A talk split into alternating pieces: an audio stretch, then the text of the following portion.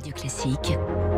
3 minutes pour la planète. 3 minutes pour la planète avec Lauriane Tout le monde. Bonjour Lauriane. Bonjour François. Leurs tentacules s'accrochent au casier. Ils s'attaquent aux crustacés et on en retrouve partout. Les poulpes ont envahi la côte atlantique. C'est à la fois un fléau et une aubaine. C'est en tout cas du jamais vu pour les pêcheurs. 100 kilos toutes les 3 heures. Jamais les bacs du chalutier de Delphino n'ont été aussi pleins de poulpes. Elle est armatrice sur l'île d'Oléron. Vraiment, il y en a énormément. En trois jours, en principe, ils en ramènent à peu près une quinzaine de kilos. Donc là, ils en ramènent à peu près 700 kilos en trois jours de mer. C'est énorme, ouais. Mais il y en a partout. Il y en a partout. Du Finistère Sud à la Vendée jusqu'en Charente-Maritime, donc c'est l'invasion. Les scientifiques s'interrogent sur ce phénomène. Le poulpe est peu étudié sur la côte atlantique, car d'habitude assez rare. Thomas Tranin de l'Océarium du Croisic. Une des suppositions, c'est que cette année, euh, cet hiver a été assez doux et du coup euh, assez prolifique pour nos pieuvres qui ont bien mangé même euh, cet hiver et qui ont été assez grandes pour passer euh, le cap et du coup qui sont présents en masse euh, en ce moment. Et ça va crescendo depuis le mois de juin à la criée de l'Herbaudière à Noirmoutier, dirigée par Christian Cloutour.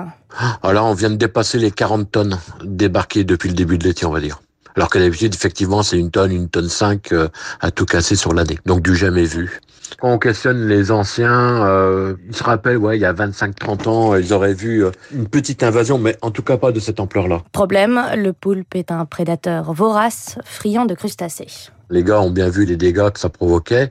Ceux qui font le métier du casier, donc pour pêcher le homard, les tourteaux, ont retrouvé très très souvent des poulpes dans leur casier avec euh, ben, un demi-homard. Voilà, ils laissaient qu'une carcasse. Dans le Finistère, les pêcheurs craignent aussi pour les fragiles coquilles Saint-Jacques des Glénans, alors que la saison doit bientôt commencer. Plus au sud, au large de La Rochelle, on se demande si on va pouvoir remplir toutes les tables de Noël et du Nouvel An.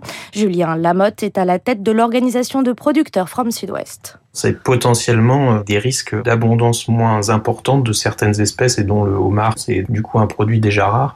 Là, il serait peut-être encore plus rare et avec des prix qui pourraient vraiment être très important au moment des fêtes. Pour les pêcheurs qui ne sont pas sur les crustacés mais sur les poissons et les céphalopodes, c'est par contre une véritable aubaine. On retrouve Delphino sur l'île d'Oléron. Ah bah là, ça double notre volume de chiffre d'affaires. Ils ont l'habitude de faire des marées de 4-5 000 euros en deux jours et demi. Bah là, ils font du 9-10 000. Hein. Et elle n'est pas la seule à en profiter à la criée de la Cotinière, le port de l'île d'Oléron que dirige Nicolas Dubois? On a des acheteurs qui achètent ici avec un marché plutôt italien ou espagnol. C'est un produit qui se vend bien. Et puis une stabilité des cours malgré l'abondance des produits. L'année dernière, on devait à 3 tonnes, faisait à peu près 15 000 euros. Et là, on est à 35 tonnes et on est autour de 200 000 euros de chiffre d'affaires. Et il ne reste qu'une chose à faire pour Delphine. Fallait que je regarde d'autres recettes, justement, en sortir deux, trois pour les clients. Au menu, François, poulpe à la galicienne, à la vapeur, grillée ou en salade. Je vous conseille personnellement la tourte au poulpe. Ouais, au petit déjeuner, c'est l'idéal en tout cas. Merci beaucoup. C'était 3 minutes pour la planète.